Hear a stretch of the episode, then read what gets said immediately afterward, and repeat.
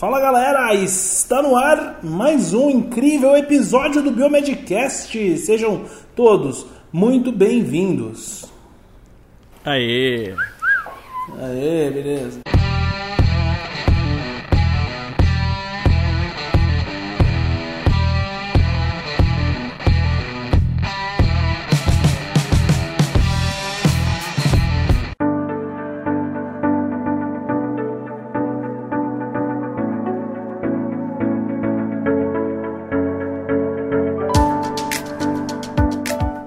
Quem tá falando é o Otávio e esse aqui é o centésimo terceiro episódio regular do Biomedcast, cara. Centésimo terceiro. Ah, não, não, não achava que ia chegar tão longe. e com, Chegamos. com um É, convidado, chegamos. convidado mais que especial, né? É de já é casa. de casa. Esse é de casa. Já é de casa. É, não Isso venha com esse negócio de, ah, já é sócio daqui, porque eu quero saber cadê meu equity se eu sou sócio, então. Ué, a gente tem umas contas pra é, pagar. Eu também quero saber, não, cadê então meu deixa equity? eu, deixa eu como visita mesmo. Eu quero uma participação. E aí, galera, aqui quem fala é o Bruno, diretamente de Goiânia. É mais um, um prazer imenso estar aqui com vocês, batendo esse bate-papo. Fala galera, aqui quem fala é o Luiz, diretamente do Rio de Janeiro, e muito animado pra bater esse papo hoje com meus grandes amigos biomédicos e também o Onício, grande amigo internacional agora também, diretamente da Suíça. É, exatamente. Mas antes, eu tenho um recadinho muito importante para vocês. Pessoal, eu lancei meu curso de análises clínicas para residência e concursos. As inscrições vão até o dia 15 de novembro. Então, se você está ouvindo esse podcast antes do domingo, aproveite para fazer sua inscrição. É um curso preparatório que vão ter ali aulas de vídeos gravadas e também aulas ao vivo com material complementar. Então, material muito bom com as principais, os principais temas das provas, hemato, bioquímica, parasito, imunologia, eh, bacteriologia. Então, nesse curso você vai poder botar o seu conhecimento em prática, aprender mais para aumentar a sua chance de ser aprovado. E para mais informação, você pode entrar lá no blog biomedicinapadrão.com.br barra curso. Vai ter o link aqui também na descrição. E agora seguimos com a nossa programação normal, com a introdução aí do nosso querido convidado. E diretamente da Suíça vem o nosso convidado de hoje, que já participou de pelo menos uns três episódios do Biomedcast, pelo que eu me lembre. Três, né? Dois ou três. Por aí. É, mas o Onício ele é um parceirão do Biomedcast aqui já há muito, muitos anos, né? Desde 2014. É, e hoje a gente vai trazer ele para falar sobre sobre um monte de coisa, mas é foco é pandemias, foco é do a Covid, né? Claro, como pano de fundo, mas é, algumas perguntas aí bem polêmicas. Então espero atrair a sua atenção, meu caro ouvinte, minha cara ouvinte, certo? Por favor, Onício, fique à vontade. Você já é de casa, se apresente, faça o seu jabá aí do seu projeto novo, por favor, fique, fique bem à vontade. Valeu, pessoal, pelo convite mais uma vez. É sempre um, um prazer muito grande estar aqui conversando né, com, com meus colegas do Biomedcast. E já que o, Otávio fez a deixa, né? Então, para quem quiser me acompanhar, agora também sou podcaster. Nasceu, Né? Esses caras aqui nasceu. criaram esse monstrinho. Nasceu. Nasceu o monstrinho, né? Porque pr- a minha primeira entrevista de podcast, só, na verdade, olha eu que dei no legal. Biomedcast. Olha só. De, Se eu não me engano. 2015, De entrevistado- 2016, né? Aliás, Foi. é 15, 15. Acho que Verdade. 2015. Foi exatamente, exatamente. 2015 foi a minha primeira entrevista que eu dei em podcast. E e depois, ó, cinco anos depois eu tô com o meu próprio podcast chamado Gritzy. É, vocês, vocês conseguem ver no YouTube. É um podcast com vídeo. Reserve tempo porque é um podcast longo. É, e o objetivo dele é ser longo mesmo. Então, quem não gosta de podcast longo não vai nunca querer escutar um- o meu trabalho. Mas basicamente é um, é um podcast de entrevista. A gente fala sobre ciência, tecnologia, arte, enfim, é, é, um- é uma mescla bem interessante com convidados super especiais. Então a gente já fez. e uma pergunta. O que, que significa Gritse? Essa palavra bonita. Gritzy é. Eu até conto a história né, dessa, Uhum. desse termo lá no, no, no episódio, mas já antecipando aqui, Gritzy em suíço-alemão é como se fosse o equivalente. ah, Não é bem o equivalente, mas é como se fosse um, um greetings em inglês, né? Tipo um olá, um. Né? É, tem, tem, tem essa pegada. Agora imagina quando eu vim pra cá, que o, o Gritzy, né? O Gritzy, tem, tem, o, tem o tremo, né? Então tem um- uma coisinha meio Gritzy, assim que fala. Ele parece com grazie, que é né, obrigado em italiano. Na minha, e na minha cabeça era uma confusão quando eu vim pra cá, porque toda vez que eu queria agradecer, eu acabava falando Gritzy, né, pro povo aqui. Sendo que pro, o suíço fazia uma cara assim de que não tava entendendo nada, porque eu tava dando olá pra ele quando eu tava saindo de algum lugar. E... E é isso. Mas é isso aí, tá, tá bem legal essa primeira temporada. Então vão lá no YouTube, procurem Gritzy. Só tem a gente com esse nome, pelo menos pra podcast. Vai estar o link aqui Com no, certeza. no- Boa, no- boa. na descrição do episódio. Boa. Só clicar no link e ir lá, Bom lá demais. assistir. Eu gosto desse tipo de podcast porque eu ponho na TV aqui ó, e fica assistindo. É, aí. Eu também. É bom demais. Eu assisto Exatamente. pela televisão. E assim, eu, e, é- é- e eu quero ouvir, ouvir os feedbacks, né? Que é o meu primeiro projeto, sendo um host de um podcast. Então, vai ser super interessante ver os feedbacks. bola, com certeza. isso. Vou, vou ouvir com certeza e passa um feedback depois. É, tem uma dúvida. Eu achei maneiro porque, só, só um detalhe, no primeiro episódio, né, eu fiquei ali pra, pra ver o que, que o Onis ia falar com o Guilherme. Quando eu vi, tava num papo gastronômico, eu tava amando, porque eu gosto de gastronomia também. Foi bem legal, Que bem maneiro. É, ó, pra quem, pra quem, só uma coisa também, é, pra quem quer ouvir o primeiro episódio aqui do Onício lá em 2015, é o Biomedcast número 14. Tá? 14. Você entra lá, biomedcast.com barra 14. Eu não sei se ele já tá. Se ele ainda tá disponível no feed. Eu acho que não tá mais, cara. Tem uns lugares que eu procuro é, que eles, eles só colocam os 100 últimos episódios. Então tem alguns episódios que não são exibidos mais, tá? Então, às vezes. é, Eu tenho que entrar no site. Cara, e, e sabe o que é o sabe o que é doido? Em 2015, não, acho, acho- o, o segundo que eu fiz com vocês foi em 2016, Ah, não acho foi? que foi, cara. Foi eu não sei dizer. Não sei, porque a gente fez aquele encontro, eu encontrei com você. Bom, qualquer um que eu tenha feito, qualquer um que eu tenha feito com vocês até antes de, de até Hum. antes de abril de 2018, esse negócio de Suíça e pesquisa na África, Pois nada é. disso existia na minha vida, né? Então é doido como como as coisas Pois é. apareceram, né? Isso é demais, Ou né? aconteceram, Então, né? Eu, eu acho uma coisa, a gente comentou até no, no, no nosso episódio, episódio agora, a gente voltando, né? O, o quanto que é legal isso do podcast, né? A gente fica tão marcado é, pelo momento que a gente tava nas nossas vidas, né? E é super legal quando a gente escuta, a gente fala, nossa, o que, que eu tava fazendo naquela época? Nem eu sabia que eu tava fazendo direito. E nem, nem esperava o que É. eu estaria fazendo agora. Então isso é E muito o mais É, interessante eu é que os ouvintes veem isso, né? A gente recebeu esses dias um comentário, esqueci o nome dela agora, É. mas ela, fala, ela comentou assim: Eu acompanhei vocês desde o início, sendo pai, indo pro Canadá, pros Estados Unidos, voltando. E a gente faz Verdade, parte da vida das verdade. pessoas. É muito legal isso, é, É muito demais. louco isso, né, cara? Eu Tava, a gente tava refletindo bastante a respeito disso. É, e, e, enfim, eu tava até busquei aqui, Onício, só para você saber, você participou É. do 74 do primeiro Biomed Express, que foi na época da, daquele concurso da O The Venture. da The Venture, exatamente. Da, da, Uhum. da, da Chivas lá. E isso foi em 2016. Então você participou, é, é, basicamente um episódio por ano. Furou o 2017 só. Mas 2015, 16 e 18 você participou. 20, 19 não, né? 19 você foi citado só, eu acho, talvez. Não tenho certeza. Então, é um ano sim, um ano não, né? É, um ano sim, um ano não. Daqui a pouco vira bissexto, né?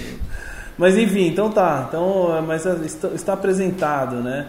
E assim, é, também que- querendo aproveitar isso que o Bruno falou, esse, esse feedback que a gente recebeu no nosso episódio 102, que a gente falou, né? Na verdade, como que a gente estava aí na, durante a pandemia, como que foi e tal. É, quem, quem passou o, feedback pra gente foi uma ouvinte lá do Rio Grande do Sul. Estou tentando buscar aqui. Tá É a Jerusa. Ribeiro. Eu olhei aqui no Jerusa. site. Ah, É. legal. Muito obrigado, Jerusa, por acompanhar Jerusa a gente. Ribeiro, grande Jerusa, obrigado, viu? É, e ela pedindo, assim, pra gente fazer mais episódios, pro Luiz fazer mais episódios do, do Site Talk também, porque é, querendo ou não, isso que a gente faz, é, é, isso que o Bruno falou, a gente faz parte da vida das pessoas e vocês, você, meu querido ouvinte, minha querida ouvinte, vocês também fazem parte das nossas vidas, né? Então, é, a gente né, tem várias histórias aqui que a gente lembra de ouvintes lá das antigas, né? Então, é, desde um, um, cara chamado Luiz, ele pô, começou com um ouvinte, é, começou a se intrometer demais, virou participante do, do podcast também, enfim.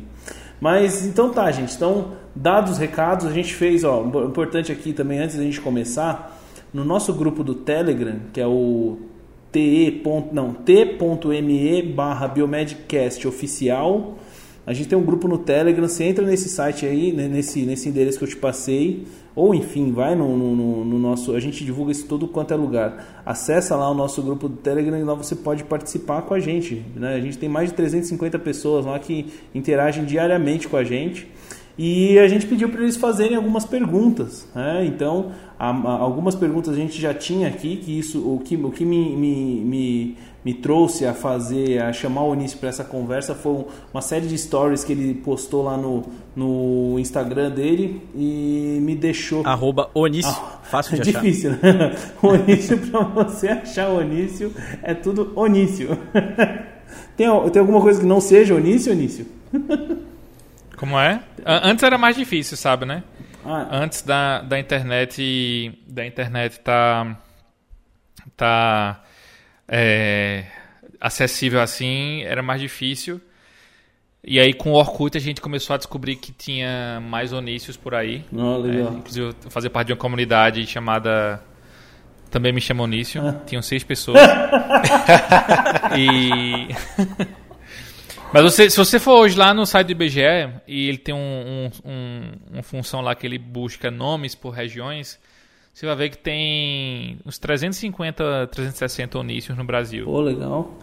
É um nome raro. Então é bastante onício, né? E mais recentemente, mais recentemente, o, um dia eu estava procurando alguma coisa no Lattes. Ah, não, eu, eu, tava, eu queria ver meu currículo rapidamente para pegar uma referência lá e botei Onício na certeza que só ia ter eu, né? Hum. E apareceu um outro Onício, ó. Então temos um, um, outro Onício pesquisador também aí.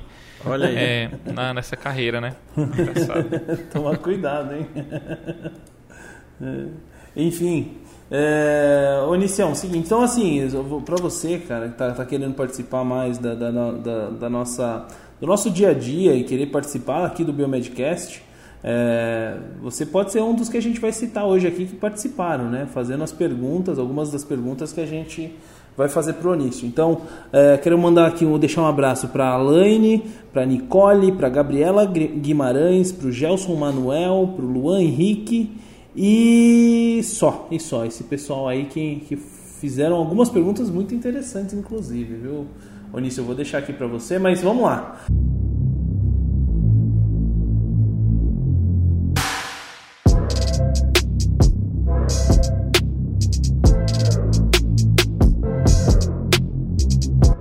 É, então, para começar, começando agora com 10 minutos já de, de podcast, 12 minutos e meio de podcast, é, eu quero saber, Onício, eu começo aqui, depois os meninos vão fazendo as demais perguntas, mas quero saber o que, que você tem feito aí na, na, em Zurique. Você está em Zurique, na Suíça, a gente está gravando isso aqui 3 horas da tarde, porque o Onício já, já tá tarde pra caramba pro cara lá, a gente tem que gravar no meio da tarde para dar mais ou menos certo a agenda. O que, que você está fazendo aí, Onício?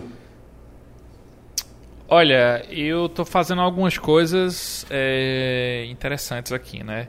É, eu sou pesquisador de pós-doutorado no Departamento de Economia da Universidade de Zurique. E aqui a gente tem o projeto, digamos, carro-chefe do, do, nosso grupo, né, que é o que chama. É, eu, eu faço pós-doc dentro do Centro de Desenvolvimento e Bem-Estar de Crianças, uhum. que é um uma parceria da Unicef com o Departamento de Economia da Universidade de Zurique. É uma parceria de 30 anos. Caramba. E o objetivo é, de fato, entender né, desenvolvimento infantil em contextos. É, não, não necessariamente subdesenvolvidos, porque eventualmente tem alguns projetos que, que acontecem em áreas um pouco mais privilegiadas, mas a maioria dos projetos, de fato, são acontecem né, na África e naqueles contextos, né, como o do Malawi. Uhum. Então lá a gente tem um estudo chamado é, o Child Development Study, e esse é o nosso estudo, nosso projeto carro-chefe, porque é uma coorte que a gente vai seguir por 18 anos as crianças do nascimento até eles chegarem à vida adulta. Caramba! E o objetivo desse projeto é a gente identificar pontos de inflexão no desenvolvimento infantil. Né? Quando é que, o, quando é que a, aquela criança ou aquele adolescente ele começou a pegar a rota A, sendo que a rota B seria que ele teria um maior um melhor desempenho na sua vida, um melhor sucesso, uma melhor chance de, de sucesso. Então a gente quer entender esses pontos de inflexão no desenvolvimento para, a partir desse conhecimento, formular melhor políticas públicas e programas é, de, de, de, assistência social, né, de suporte social, para que os governos locais consigam ter intervenções mais inteligentes. Né? Então a gente fala que esse tipo de estudo ele consegue gerar inteligência aumentada é, nos gestores. E a gente faz isso, né? e aí alguém pode pensar, ah, mas detectar é, essa história de pontos de flexão é complicado. Né? E de fato é muito complicado, porque é, em contextos como o da África, a gente tem um problema de, de dados em baixíssima frequência. Né? Então, quando tem esses censos ou essas pesquisas as pessoas coletam um dado, aí depois de seis meses, ou depois de um ano, depois de cinco anos, retornam na, na, nas vilas, nas comunidades, coletam de novo. E essa esparsidade no dado, ele é muito ruim porque a gente acaba não tendo uma resolução, uma resolução aumentada, né? Que traga nitidez de quando aconteceu aqueles microeventos. Então, para a gente coletar os dados em alta frequência, que é o que a gente faz lá, a gente tem que utilizar tecnologias, né? E para isso a gente utiliza wearables, né? tecnologias vestíveis. Caramba. Então as crianças têm sessões semanais nas, nas é, nos equivalentes à unidade de saúde, nas vilas, e a gente coloca neles é, headbands e, e, e, outros equipamentos. E a gente faz essa coleta e a gente consegue ter um histórico, né, uma, uma corte propriamente dita, desses participantes e a gente consegue a partir disso entender um, microvariações no padrão de biomarcadores não invasivos. E a partir disso a gente consegue fazer algumas diferenças, não apenas para a parte de desenvolvimento infantil, mas eventualmente para a parte de, de uh, epidemias ou de surtos na, na comunidade. Né? Isso a gente também consegue fazer. É, é, um projeto que tem diversas instituições que participam, né? então a gente tem com a gente a Universidade de Alberta, no Canadá, é, temos o, a Fundação ASI, que fica em Turim, na Itália. É, temos a, a professora Michelle Bosca, de Harvard, que também participa do estudo. Então, é um estudo é, que tem essa, essa multidisciplinaridade lá para a gente coletar esses dados né, de maneira inovadora.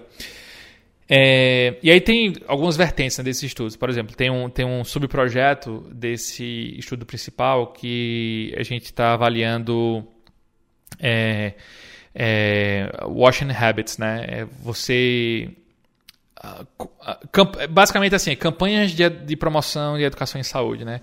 Como é que a gente consegue ativar a mudança de comportamento nas pessoas para que elas adotem uma, uma melhor higiene, por exemplo, né? lavar as mãos, por exemplo.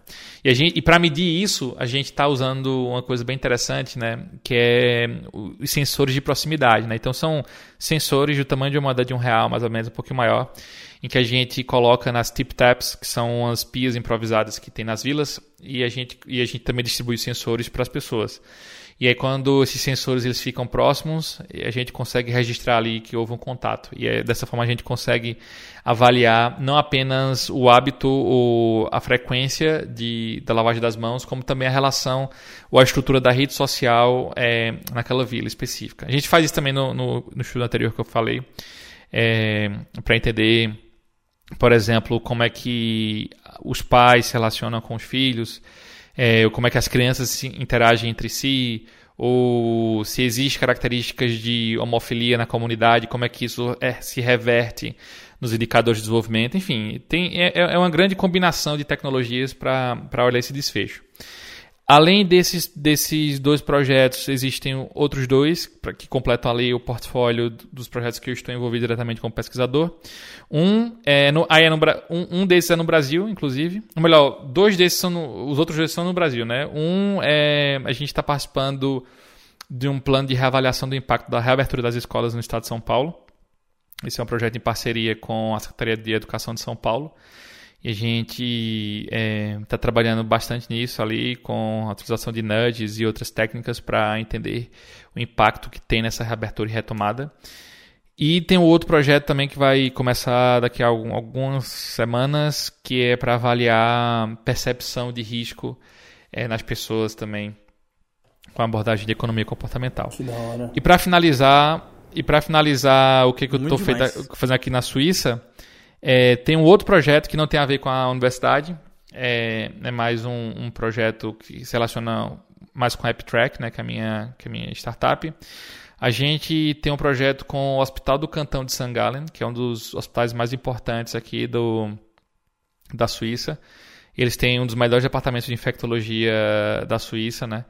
E lá a gente está monitorando o Covid em profissionais de saúde. Então a gente fez uma primeira coorte que finalizou é, faz dois meses, onde a gente coletou diariamente durante seis meses sintomas através de vigilância participativa dessas pessoas, com o objetivo da gente tentar fazer uma, uma digamos, uma predição de soroconversão, sem necessariamente testar sorologia neles, né? Que Só a partir do, do, da abordagem sindrômica. E, é, e, tem outro projeto lá com eles, que é um, foi um projeto expandido, esse aí está financiado, inclusive, pela Fundação Nacional é, é, aqui da Suíça, né, Fundação Nacional de Ciência, que é para fazer a mesma coisa, porém fazendo isso em um maior número de hospitais. Né? Então hoje a gente trabalha com 25 hospitais, são mais de 6 mil, mais 6 mil é, médicos e enfermeiros Caramba. que participam desse, desse estudo é, de 25 hospitais aqui na Suíça. E vamos lá, eu já tem artigo publicado do, com os meus resultados. Então é bem, bem interessante. Caramba, velho.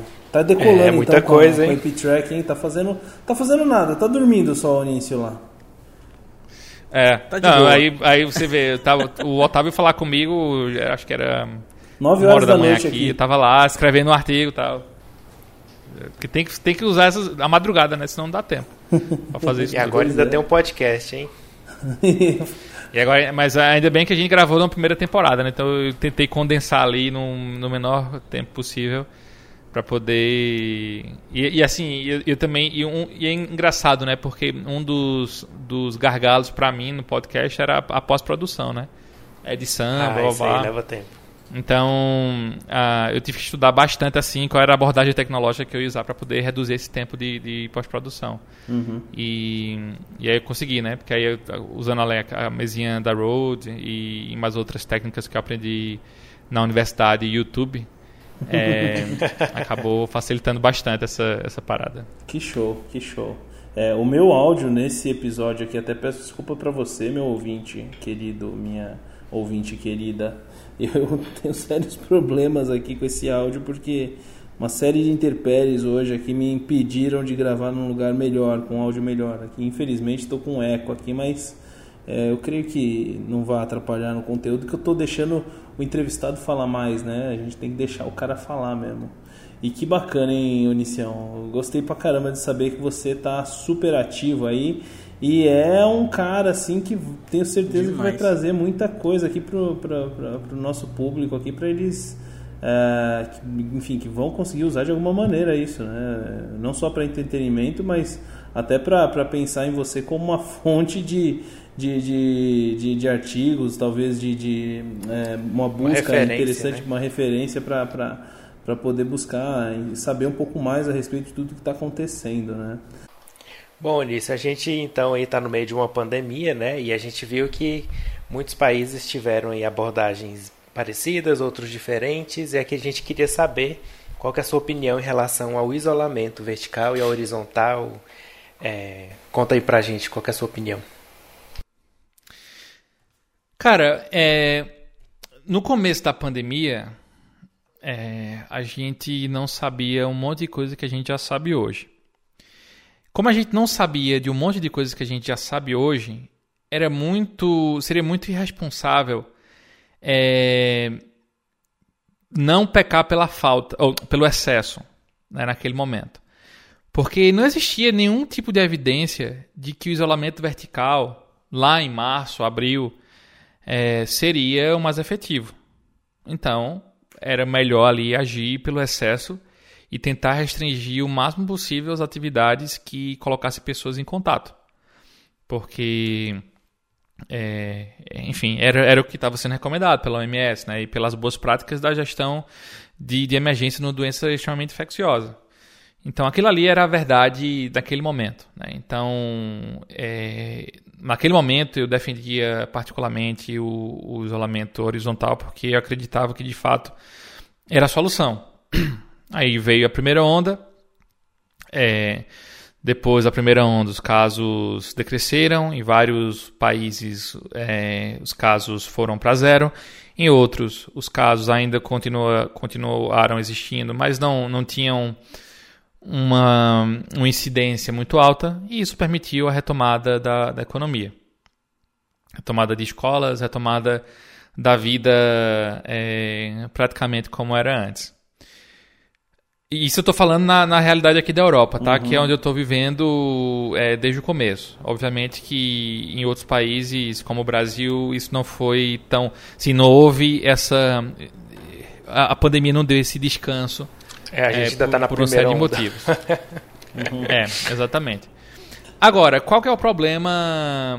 É, qual, qual é a questão agora? Né? Cara, a carga ou dano emocional que a pandemia já causou em criança, em idade escolar, em adolescente, em adulto, em idoso, isso vai ser uma coisa irreparável. E é, e é tão importante quanto o impacto é, é, direto da pandemia, né? Então, assim, você tem um impacto direto, que é de fato ali os óbitos ou os índices de morbidade por causa do Covid, da Covid, mas você tem os impactos indiretos, que são os desdobramentos que a Covid ocasiona, né? Porque a Covid ela acaba tendo um halo de impacto, né? Uhum. Ela tem ali aquele efeito é, em outras questões, né? questões mentais, questões cognitivas, questões de desenvolvimento, questões psicológicas, enfim, aí você tem um bocado de coisa. E para tentar manejar essa situação, a gente parte para uma, um, uma questão que é saber conviver com, com a pandemia. Né? Uhum. Né? Enquanto não vem a vacina, é, a gente precisa saber conviver com a pandemia. E saber conviver com a pandemia significa retomar algumas coisas é, retomar algumas coisas ou ser, ou, digamos, ter uma, uma, intervenção mais customizada dependendo daquele contexto específico.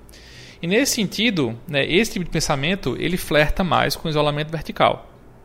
Então, se no começo da pandemia que a gente não tinha evidência que isolamento vertical não funcionava, a gente precisava ser, ter postura muito mais é, cautelosa.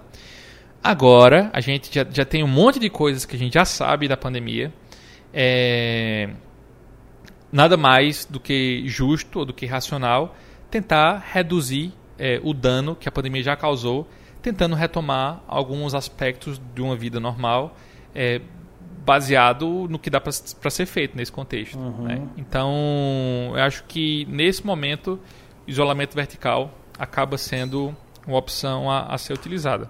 Agora, o que não significa que isso é a verdade absoluta o que é uma bala de prata, ou que não deve ser avaliado. Qual, qualquer intervenção, ela precisa, para poder falar, ó, isso aqui funciona, isso aqui não funciona, ela precisa ter evidência, certo? Uhum. E a evidência precisa ter uma avaliação é, apropriada.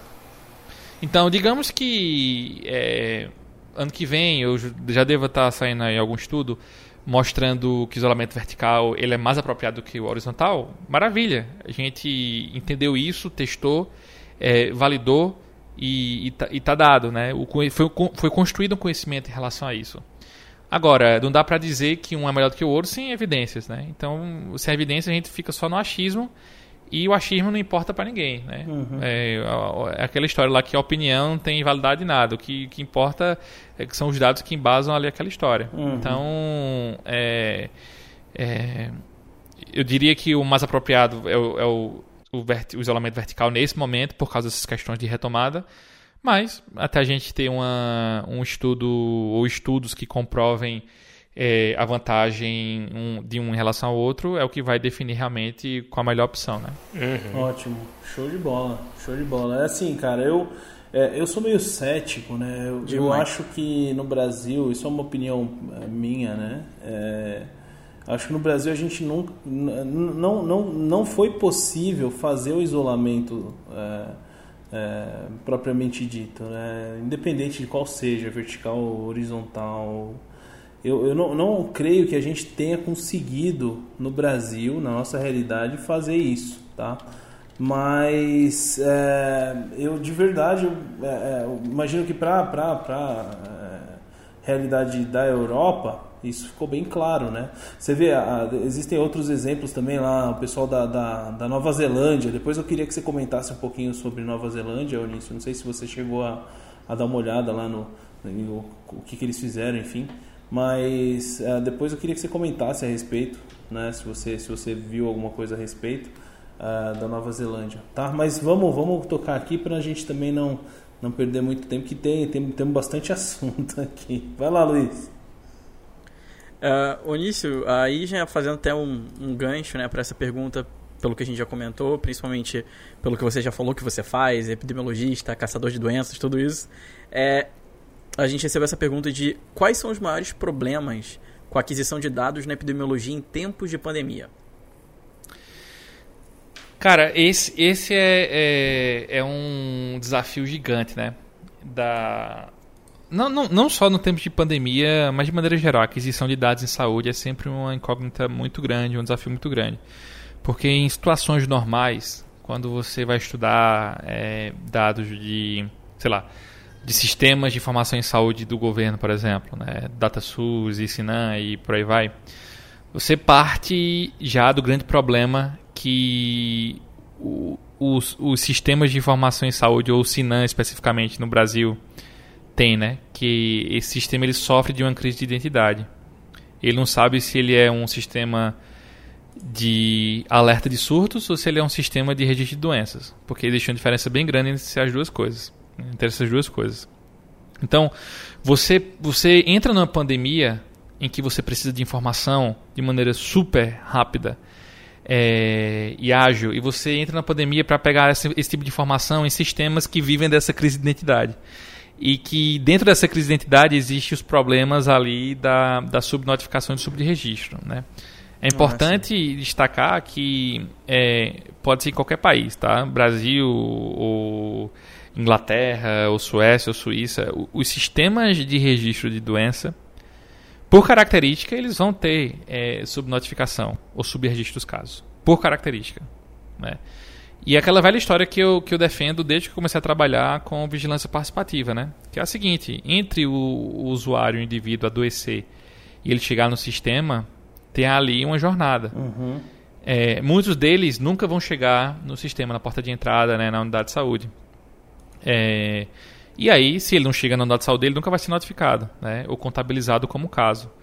Então, isso acaba gerando, né, é um dos motivos pelos, pelo é um dos motivos que acaba gerando essa, essa subnotificação sobre registro. Então, esse é um grande desafio para se trabalhar com dados em saúde durante uma pandemia, né? essa questão da, da limitação que esses dados têm. Mas quando você, além disso, mesmo é, existindo a disponibilidade de dados, aí começa um outro problema que é o acesso a esses dados.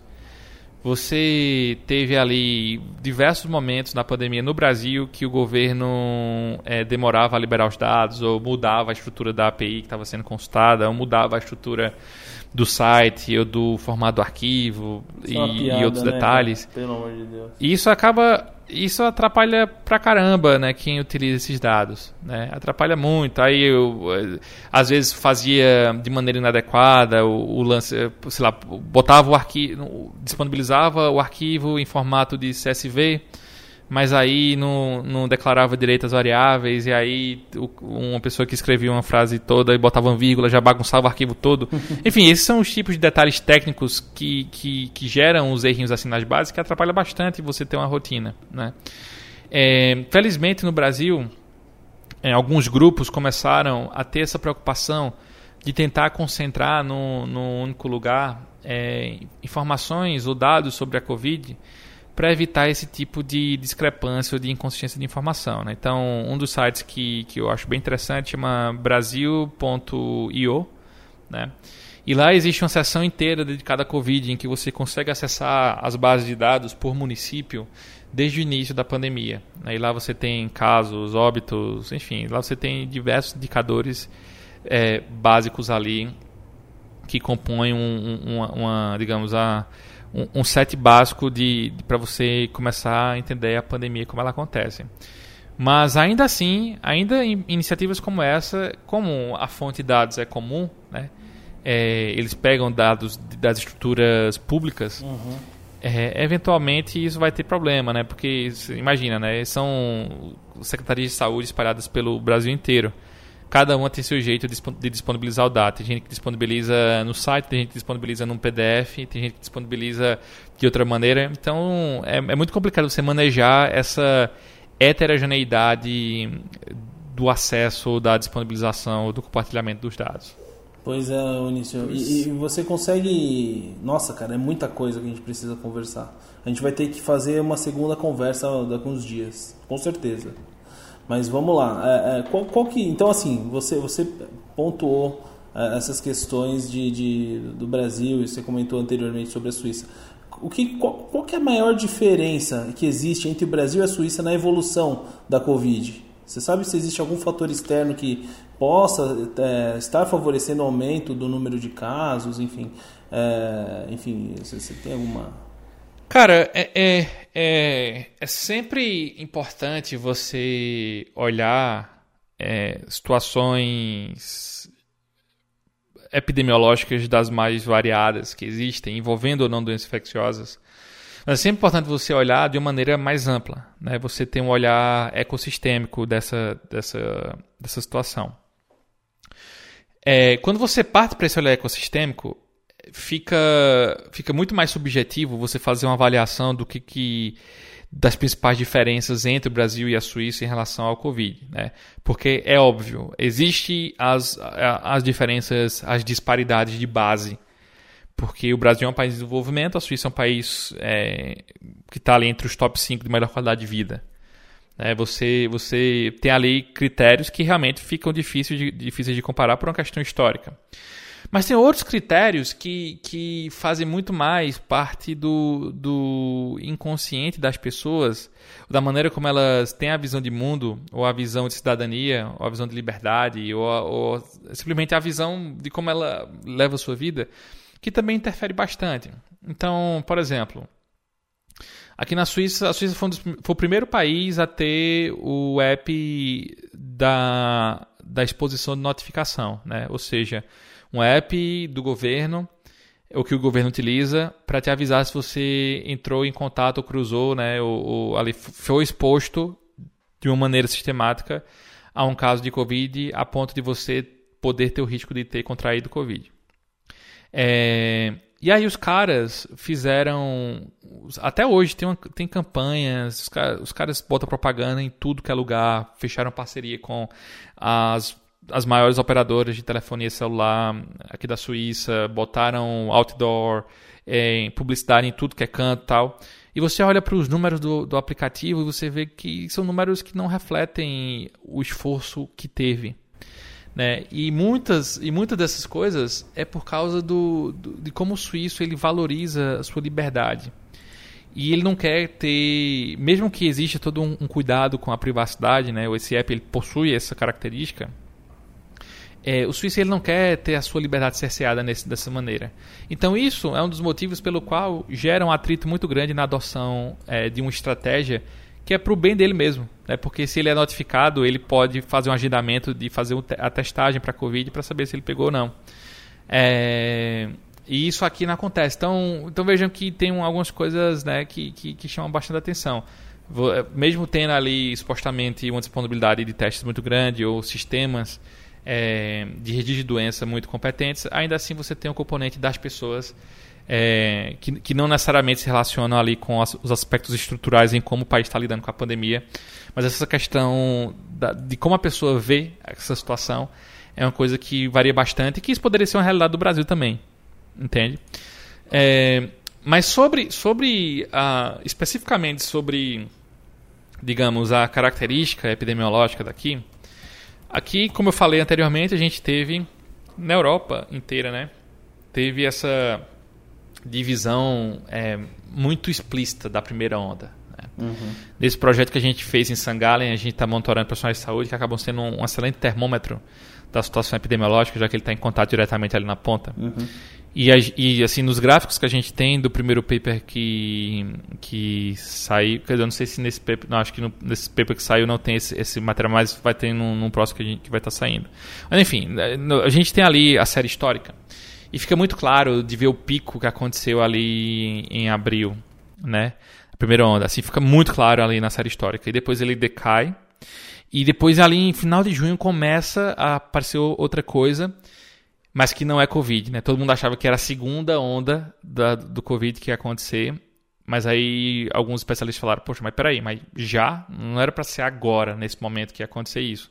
Na verdade, é, muita gente acaba falando de segunda onda, é, mas acaba tendo uma confusão com outras coisas. No caso aqui da Suíça, de fato existe um, um, um, um segundo pico de infecções respiratórias, mas não eram relacionados à Covid, eram relacionados a outros vírus respiratórios, né?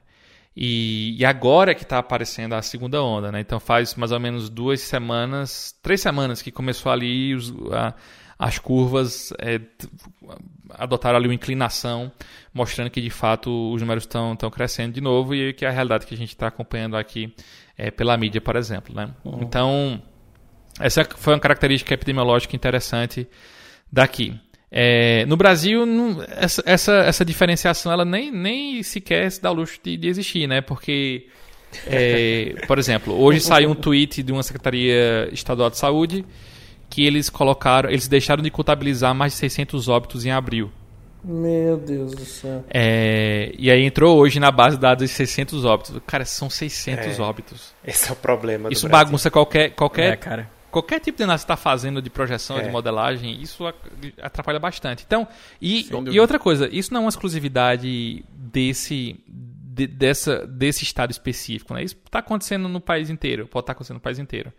Então, é, é sempre muito, muito difícil é, entender os aspectos subjetivos do, do que fazem a, a, pandemia ser diferente aqui na Suíça e no Brasil. Né? De novo, os aspectos estruturais básicos, é claro que fica fácil de diferenciar, mas eu diria que não é só isso se a gente tiver um olhar ecossistêmico sobre a situação. Uhum. Caramba. É, o trem é sério. Bom, e mais uma pergunta interessante aqui, né? O que, que você acha, assim, com esse tanto de dado que foi coletado, né, que foi feito aí com pesquisa em relação à Covid, ao SARS-CoV-2, o que, que a gente poderia ter de efeito mais imediato na saúde pública e talvez algo a longo prazo em relação a tudo isso que já foi feito de estudo epidemiológico, científico? Olha, puxando a sardinha para o meu lado, no lado de vigilância epidemiológica, eu acho que é, esse volume de dados que já foi coletado, eu acho que ele abre uma oportunidade de fortalecimento das, da vigilância sindrômica, né, das abordagens sindrômicas que são muito comuns aqui na, na Europa. Né? E aí eu vou citar esse exemplo, mas, mas é um exemplo controverso ser citado por causa de como, de como foram as políticas adotadas naquele país durante a pandemia. Mas a Suécia, por exemplo, ela é uma referência gigante na, na, na abordagem sindrômica. Não estou dizendo que a Suécia está é, tá adotando a melhor maneira de, de, de enfrentar a pandemia, porque ainda é muito controversa. É, ela não é o pior, pior país em casos, mas está ali na, na, na é, numa posição importante ali. Mas na Suécia, a Suécia, na Suécia fica o, o, a sede do ECDC, né, do Centro de Controle de Doenças Europeu. Uhum. É, inclusive, é, coincidentemente ou não, fica, eu, eu, já fui lá, né? Então fica num prédio o ECDC e aí um pouco mais para frente, eu acho, eu acho que é no, me no mesmo bloco, fica a Agência de Saúde Pública e exatamente em frente à Agência de Saúde Pública sueca fica o Karolinska Institute, que é o lugar onde, é, onde é, surgiu o prêmio Nobel, né, e onde os, uhum. os, pesquisadores fazem isso. Então veja, é, não é falta de ciência lá, certo? não é, definitivamente não é falta de, de conhecimento científico que está acontecendo lá para para adotar isso. Mas só para fechar o parênteses sobre a maneira de como eles é, estão enfrentando a pandemia. Mas voltando a essa questão de, da oportunidade, eu, eu realmente colocaria as fichas nessa questão da vigilância sindrômica. Né? Se você. Obviamente, sem, sem a gente falar aqui da, das tecnologias, né? porque tecnologia tem aquele grande, grande problema do engajamento, né? da adoção das pessoas. Então, de novo, aquele exemplo que eu citei do Swiss Covid App. Né? Veja só, é um, é um, foi o primeiro app que utilizou as, as APIs de exposição do Google e da Apple para fazer isso. É um app que tem um apoio muito grande das instituições. É, o, o setor privado muito próximo do governo para fazer isso e ainda assim a população não tem a aderência que se esperava que tivesse. Então, é, acho que isso desconstruiu bastante a ideia de que apps são são a bala de prata numa situação como essa. Né? Inclusive, desconstruiu para mim, que eu sempre fui um defensor, um defensor muito grande dos aplicativos, né? Mas eu aprendi, eu aprendi que, que, que não é bem assim. Inclusive, nesse projeto Sangala que a gente faz, a gente usa SMS. Caramba. Para as pessoas que achavam que SMS estava perdido, eu era uma delas antes, né? Que falou, porra, que negócio é SMS? Vamos fazer um aplicativo. Já foi o tempo. Cara, o, a, a, a, os níveis de engajamento que a gente tem com SMS são insanos sim, de, de, de excelente, sabe? Eles não chegam perto do que a gente tem com o aplicativo. Então acho, acho que acho que foi bem interessante essa experiência, né? E, e isso não é uma coisa que eu descobri não, tá? É, já tem literatura falando isso da importância de SMS em estudos é, como esse, né? De, de mobile health, por exemplo. É, tem vários estudos mostrando isso que eles não, de, não deixam nada a desejar em relação a aplicativos. É porque a gente às vezes tende tende a colocar a tecnologia e fechar os olhos achando que porque é novo vai ser o melhor e na verdade na prática né? Quando a gente vai buscar as evidências científicas a gente encontra outra coisa. Uhum, uhum. caramba é porque assim, na verdade se você for pensar SMS é um negócio que todo celular tem né? Se você for pensar né Agora, agora está usando muito para verificação em duas etapas, né? é, exatamente. Não, isso, se, se você olhar uma outra coisa que a gente sempre menosprezou, é a história do QR Code. Né? Uhum, Cara, quando. Acho que, sei lá, há, há uns 5 anos, 6 anos, é, eu já achava que era uma bosta aquele negócio. Eu falava, pô, ninguém vai usar isso aqui, né? Os caras, os caras inventaram isso, mas ninguém vai usar. Porque, qual, qual coisa? De repente, o problema é o timing só. Porque hoje Cara, aqui na Suíça não tem mais cardápio de papel. Então uhum. tem um QR Code na mesa.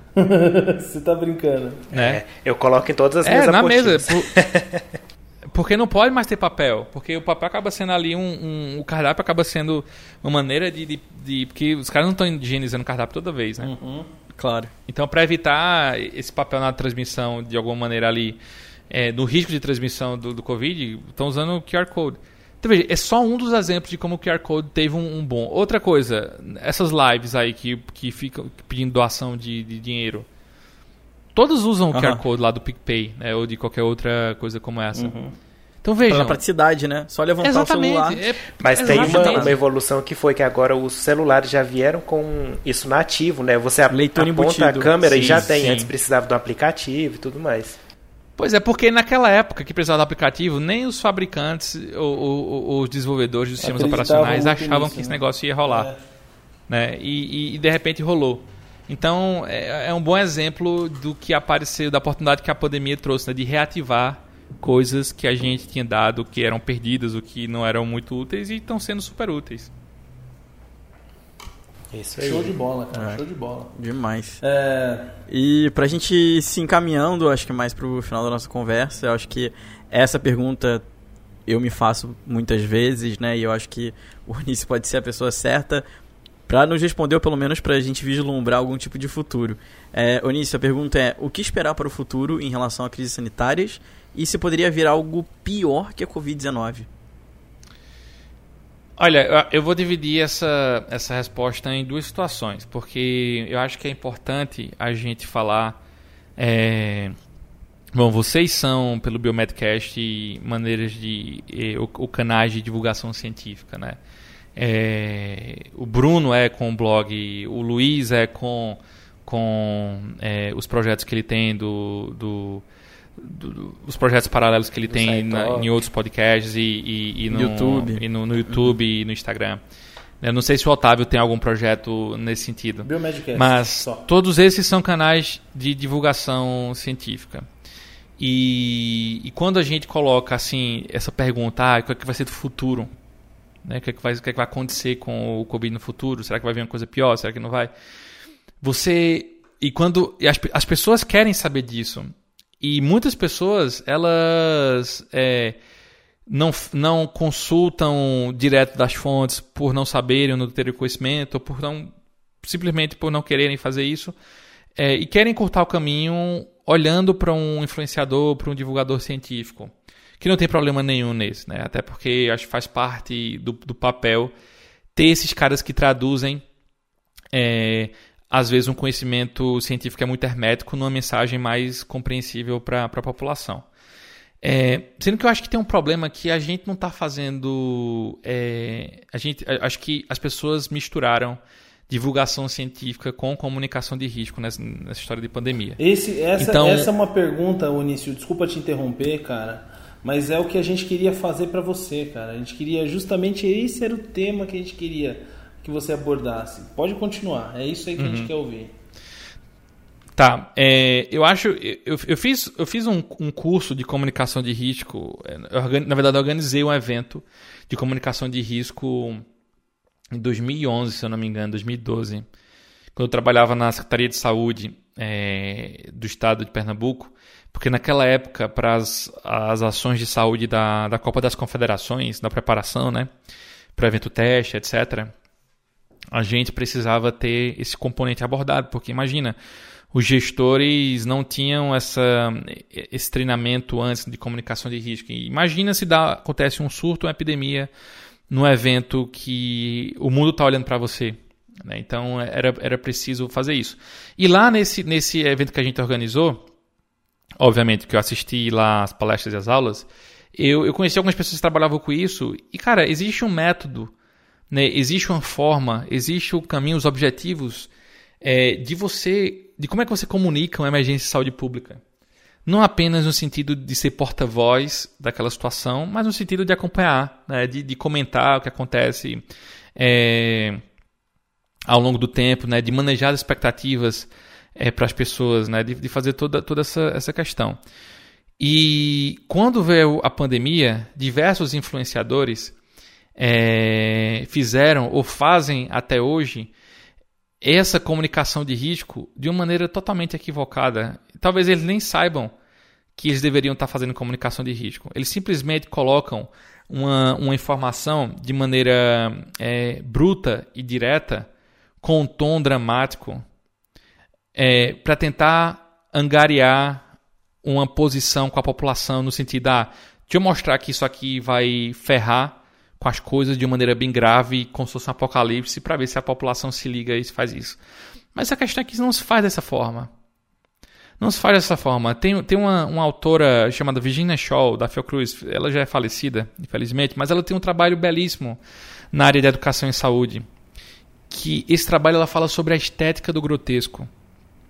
Como é, campanhas de educação em saúde precisam ser comunicadas em comunidades não é você fazendo é, bonequinhos em 3D que vai convencer visualmente uma pessoa que está acostumada só a ver rabisco, por exemplo. Uhum. Você tem que ter, você tem que ter empatia pela visão de mundo que aquela pessoa tem. Então, no, no, o que eu quero dizer com isso é o seguinte: não é você é, trazendo alarme que você vai conseguir que as pessoas fiquem do seu lado. E, e, e, e o que muitos é, divulgadores científicos é, influenciadores fizeram no começo e continuam fazendo hoje. Eu estou falando de vários, tá? Não é, não é, não é só o principal, que é o Atlia Marino. É, não, mas tem, tem vários caras assim que tem um papel muito relevante. Só para deixar isso claro aqui, é, os, os, divulgadores científicos eles têm um papel importantíssimo. Eu acho muito, muito é, bom como é, as pessoas passaram a entender melhor é, essa, esse, esse papel é, não só na situação da pandemia, mas antes de, da pandemia acontecer. O que eu discordo é da maneira como ela está sendo exercida, no sentido de trazer pânico ao invés de trazer esclarecimento para a população. Uhum. Né, eu vi, tem, um, tem um, um, divulgador científico do Nordeste que tem feito um trabalho é, é, que, que, eu diria que é, é, é frustrante para ver um profissional de saúde pública que, que já trabalhou com pandemias, com epidemias, é, olha para aquela situação e, e, e dá risada porque é uma maneira tão, tão bizarra de comunicar riscos em saúde que chega a ser triste para quem está vendo aquilo ali e está vendo o cara rasgar um monte de guidelines e boas práticas de você fazer isso. Então, acho que o, o primeiro, só para concluir aqui o primeiro ponto da, da resposta, que é importante entender que qualquer é, visão que alguém vá dar sobre o futuro da pandemia ou das pandemias que vão acontecer, é, é importante que as pessoas, né, que os influenciadores ou que os divulgadores científicos considerem isso, fazer isso de maneira com método, né, de, de, de, da maneira correta e não a, só trazer o alarme. É. Agora sobre o futuro, né? É, e a pergunta, a resposta também para esse ponto é super complexa. Né? Primeiro, já, já, vou antecipar aqui para não frustrar ninguém no final que eu não vou ter essa resposta. É, agora, o, o, tem, tem um, eu, eu, tenho citado bastante uma, uma tirinha que eu vi que achei demais, assim, né? Que é um, uma história de um viajante do tempo que chegou em 2020 e encontra os amigos e fala: Ah, vocês ainda estão no primeiro ano da pandemia, né? é, muito bom. E, é e, muito bom. E, e, isso traz um, traz um desespero e uma angústia, né? Misturada assim, mas, mas é a verdade. Na verdade, o que a gente tem. O que a gente tem para entender é que talvez a próxima pandemia a gente vai estar um pouco mais preparado, né? Porque diversas coisas que estavam travadas tinha muita coisa travada, né? É, nas ciências, né? Tinha muitos processos que eram travados e que a pandemia destravou, assim, que era assim, ou, ou vai ou racha, né? Então a pandemia uhum. ela veio para destravar várias coisas. Então, eventualmente, a gente vai estar muito mais preparado. Agora, a má notícia é que as, as pandemias não vão parar de acontecer. Né? Você tem a área, uma área chamada One Health, que estuda a interação que a saúde humana tem com a saúde animal e com a saúde é, vegetal do meio ambiente, né? E, e, o Covid aconteceu numa... Se você olha para o Covid, para a situação do Covid, com o olhar do One Health, o Covid aconteceu numa situação como essa, né? A interação de, de desses diversos fatores que culminaram numa, numa pandemia. É, e você na história da, das doenças infecciosas você tem diversas, diversos outros casos, né? A descoberta do HTLV, por exemplo, teve uma, um pouco disso, né? Do, da história lá dos, é, dos exploradores em, em, florestas na África que matavam ali o, o, alguns primatas e traziam eles nas costas e o sangue escorrendo e eles, por causa que estavam ali no meio da floresta iam se, se é, arranhando também ali e é, acabava sendo uma porta de entrada para que existisse aquela contaminação. Isso está tá dito nos livros, né, a maneira como acontece. A questão é que a gente não, não juntava as coisas. Antes a gente não juntava as coisas e aquelas pessoas que juntavam, que são as pessoas que estudavam, por exemplo, One Health, não estavam sendo escutadas. Mas agora elas precisam ser escutadas, né? Porque são pessoas que estavam trabalhando já há algum tempo com essa, com essa abordagem. Então, só para concluir aqui minha resposta, não, não, não é a última pandemia que a gente vai enfrentar.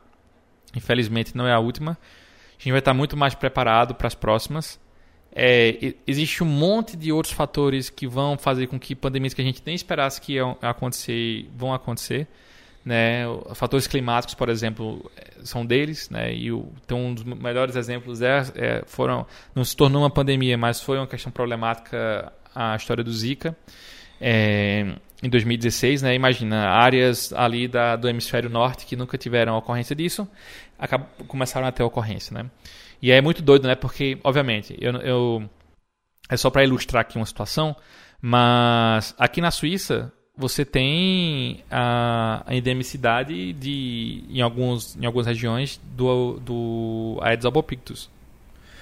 Olha. E, bom, você tem um vetor, né? E você tem, no verão, por exemplo, temperaturas altíssimas, né? De tipo, teve, teve dia que chegou a fazer 38 graus aqui na Suíça. E, e aí falta o quê, né, para dar uma desgraça? Falta você ter ali um, um, pessoas que tenham algum, algum vírus sejam transmitidos por esse mosquito. E você fecha o ciclo. Uhum. E aí você, você acaba com você acaba com uma, um, um, você acaba com um pensamento de que ah, na Suíça nunca pode acontecer uma doença desse tipo porque não tem clima favorável, não tem vetor, não tem pessoas doentes. Mas pode ter. Uhum. Né? Então é importante que a gente entenda que as, as, as doenças infecciosas elas têm uma, uma dinâmica é muito difícil, é, muitas delas têm uma dinâmica muito difícil de prever as situações que vão acontecer no futuro.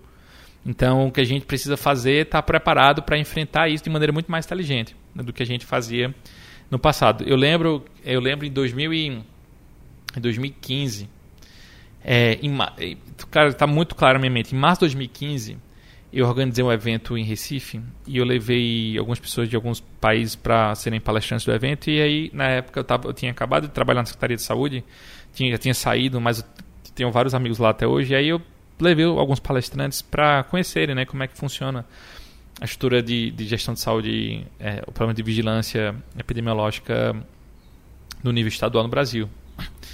Em março, em março na, daquele ano, que foi o ano que teve a zika e a microcefalia, em março, ninguém sabia que era zika. Uhum. Eu lembro que a gente chegando lá pra, pra, pra, com o pessoal, com os gringos lá, e todo mundo sem saber o que, que era. Imagina a, a, a o, o, nervoso que dá. Você não saber o que está acontecendo, o, o, o, qual a doença que está adoecendo as pessoas, né? o, qual, qual agente etiológico, etiológico que está adoecendo ali as pessoas. Né? E eu lembro que na época o, o que era mais cotado para tentar explicar aquela, aquele, aquele padrão epidemiológico era contaminação pela água. Uhum. Vê que doido. Estavam achando que era alguma coisa relacionada, algum contaminante que estava tendo na água que estava correndo, que estava gerando esse surto. Que não tinha nada a ver, né? Quando foi ver no final, não tinha nada a ver com, com, com, com o vídeo da Zika. Uhum. Então isso faz parte da, faz parte da epidemiologia, né? É, faz parte de ser um, um, um detetive de doenças, né? Tentar é, é, revelar ali os mistérios que, que, que, que estão ali é, encobertos ainda do que vai acontecer é, mais para frente. Ai, cara. Muita, muita conversa, é, né? cara, né? É. engraçado a gente, se a gente pensar que Porrada. há um ano atrás, né? Há um ano atrás, a gente está em novembro, gravando isso aqui no dia 10 de novembro. Há um ano atrás estava começando a, a pandemia, né? O, eh, enfim, toda essa realidade que foi alterada nas, na vida de todo mundo esse ano, é, possivelmente começou um ano atrás, né? Então, é, mas é muito louco pensar nisso, né? A gente não sabia o que estava o que tava acontecendo, né? Mas, Onício, cara, é, eu sei que você está com horário aí, é, você tem que fazer suas coisas. Com certeza a gente vai te chamar para fazer mais perguntas. A gente conseguiu fazer aqui metade do que a gente se propôs a fazer, com certeza a gente vai te chamar para mais algumas conversas e talvez fazer um, uma, uma parte 2 dessa nossa conversa de hoje, tá, cara? Então, queria te agradecer mesmo assim pela sua disponibilidade e estar tá aqui com a gente novamente. É sempre um prazer chamar você aqui. Você contribui demais para o conhecimento do nosso ouvinte. E, e é isso, cara. Queria te e é muito bom ver que tem um biomédico, né? E trabalhando com essa parte de epidemiologia e tudo mais. É, é muito Exato. legal de ver. Isso, isso que eu ia comentar, e também uma das coisas que eu acho que eu, que eu mais, assim, eu admiro o Onice em muitos graus, mas é, o fato dele unir a questão de você ter uma empresa, um, uma startup, por exemplo, né? Que a gente sabe que hoje em dia tem muitas pessoas que prometem muitas coisas, né, e falam que é ciência. O Onice ele faz ciência, né? O, o, digamos o negócio dele é baseado em ciência, é baseado em artigos científicos que ele produz, que a equipe dele produz, então é muito incrível ter um cara desse como biomédico e como amigo. É, eu lembro a primeira vez que eu conheci o Onice que ele tinha ganhado a, o prêmio lá, a tese da, da, cap, da, da CAPES. uhum. e agora aí tá só voos altos, né? Parabéns, Onísio. Muito obrigado. É só o começo, cara. O Onísio, o Onísio não tem limite, não. Obrigado pela, pela, pelas palavras. Eu realmente é, fico muito. É, muito honrado né, de, de ouvir isso, de, de ouvir que a, a pequena contribuição que eu tenho tentado trazer né, para a ciência tem feito sentido para algumas pessoas. Agora, o que eu, só para finalizar com um recado, já que vocês tocaram nessa, nessa importância, eu sei que o podcast chama Biomedcast e existe toda essa preocupação da valorização da profissão no Brasil.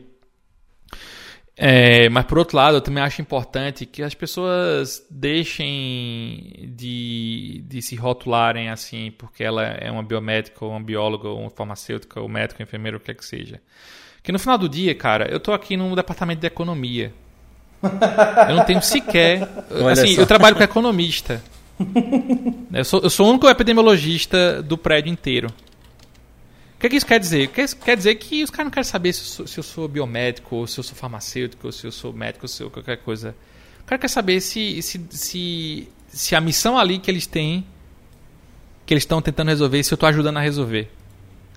Então acho que fica esse recado, né? Pra, pra, pra que, que as pessoas não, Saiam não da criem. caixinha, porque né? é, é, Uhum. eu acho que isso, isso é uma. é, isso é muito ruim, né?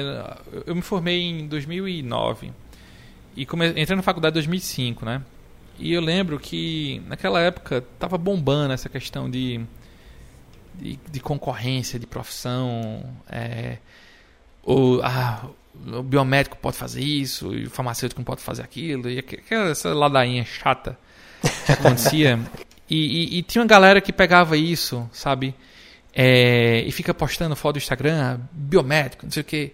Cara, velho, assim, isso não, faz o menor sentido você tá perdendo seu tempo fazendo isso, esse tipo de picuinha. Porque no mundo real, o cara não quer nem saber, certo? Se você, se você é, tem, se a sua profissão é o brasão do microscópio ou não. Entendeu? Então, Se você pode usar vai- um estetoscópio ou não. também, Nossa, eu odeio essa sabe? pergunta. O- o- Faz seu trabalho, velho. Você- o, o que, o, você que o, ca- o que o cara. Exatamente, você tem que mostrar pelo que você faz. Você mostra quem Sem você é dúvida. fazendo, né? E não dizendo que você é. né? Deixa, deixa, a tua- deixa a tua competência falar por, por si e, e- e evita essa, essa entrar nesses, nesses formatos assim que, que a graduação coloca, né? Uhum.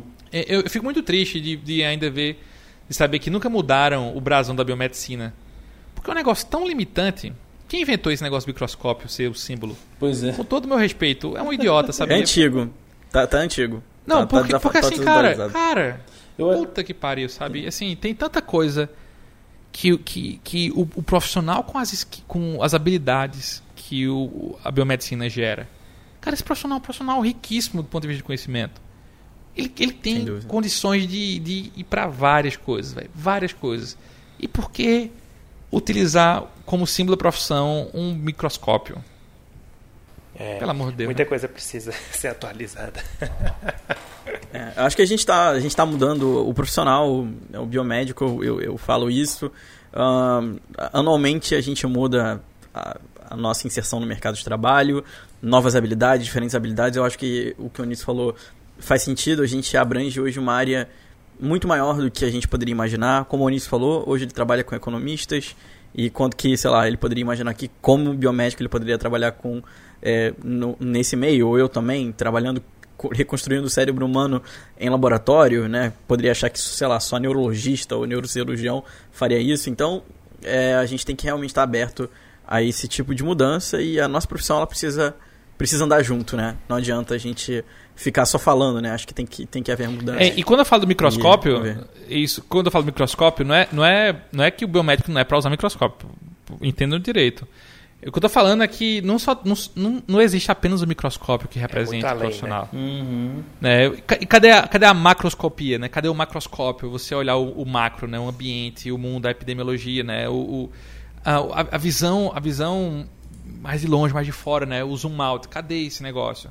Porque o biomédico, ele, ele tem uma lente, ele, ele tem um conhecimento, quando ele bota as lentes corretas, cara, o cara consegue olhar coisa que ninguém mais consegue olhar.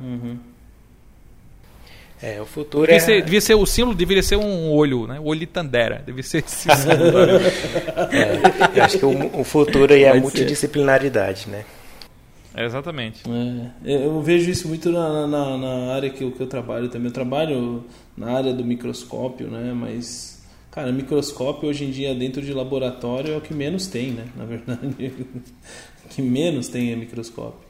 Mesmo na, na, na principal área da biomedicina hoje em dia. Mas, enfim. É, mas você tem toda a razão, Onício. Você tem toda a razão. E é uma- engraçado, eu, eu não nunca passou pela minha cabeça a, a questão do símbolo da biomedicina.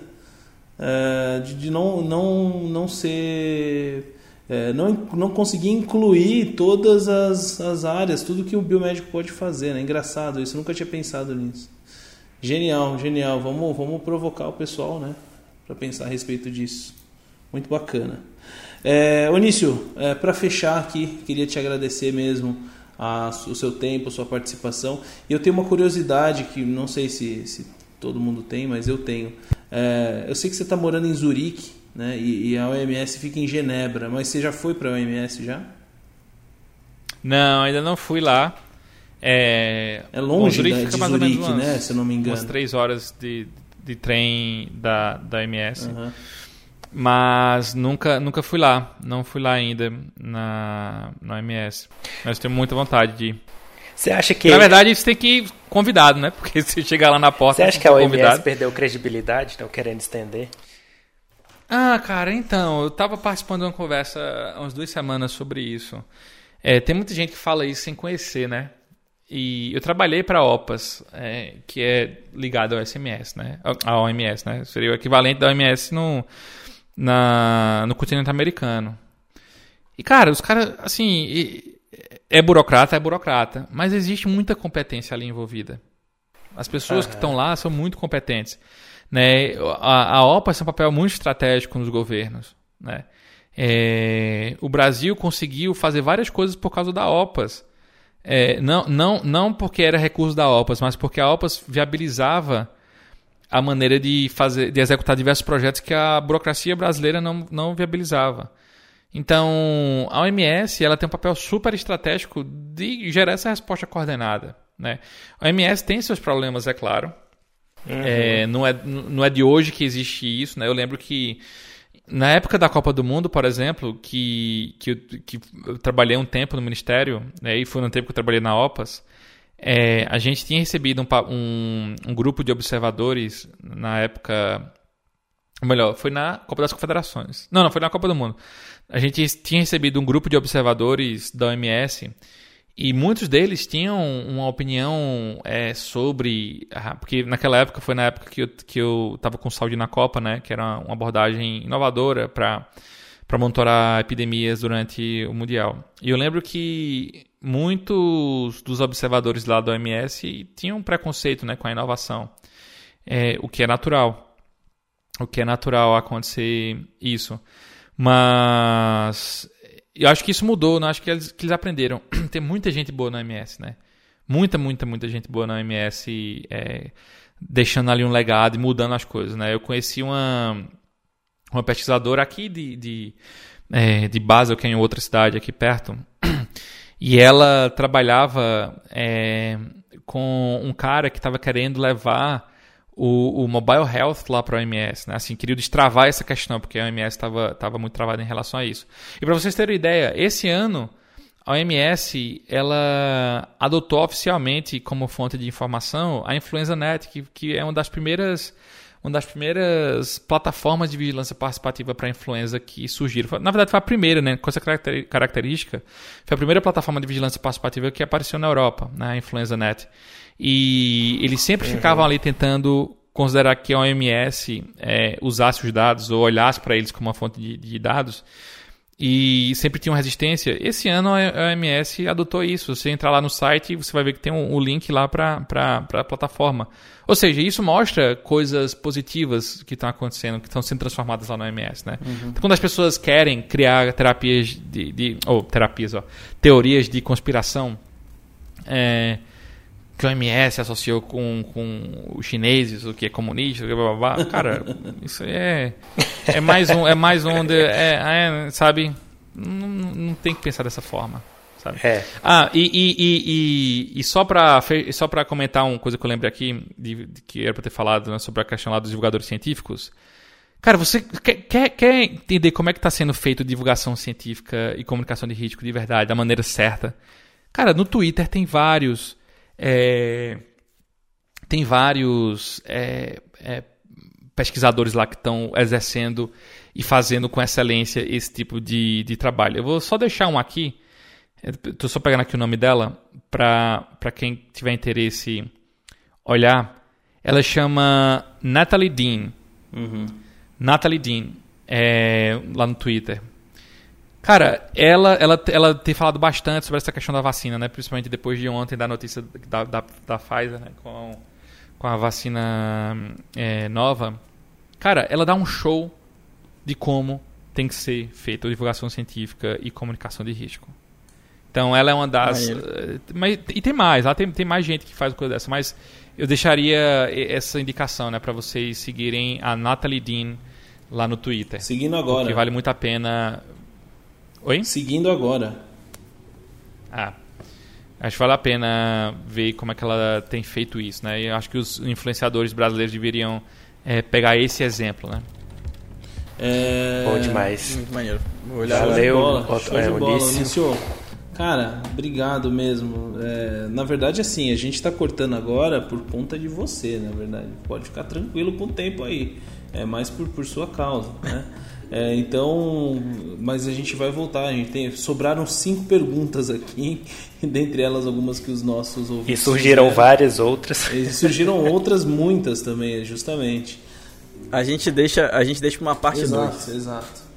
E é isso aí, cara. Obrigado mesmo pelo seu tempo, obrigado pela, pela, pelo conhecimento compartilhado. É sempre muito bom, tá? De verdade, é, é bem especial, assim, todos, todas essas nossas conversas aí sempre são conversas que mudam bastante, assim, muita coisa. É, é, é, pelo menos da minha parte, né, do, do, que eu vejo, assim, da forma como Com eu certeza. enxergo as coisas. Valeu, pessoal. Obrigado pelo convite. Sempre estou por aí é, à disposição para a gente conversar mais vezes. É isso aí. E não, não Valeu, esqueçam muito de obrigado, seguir o Anício lá no YouTube. Como é o nome? Todos. Gritzy. Gritzy. Gritzy. Difícil. Tem que ter o sotaque, né, do, do suíço alemão. Gritzy. Gritzy. Ah, então tá. Os links vão estar aqui na, na descrição do episódio. Exato. Só a pessoa clicar e vai direto. Isso aí. Beleza. Valeu então, gente. Um tchau, abraço. Tchau, galera. E até Valeu, a próxima. Tchau, tchau. Tchau.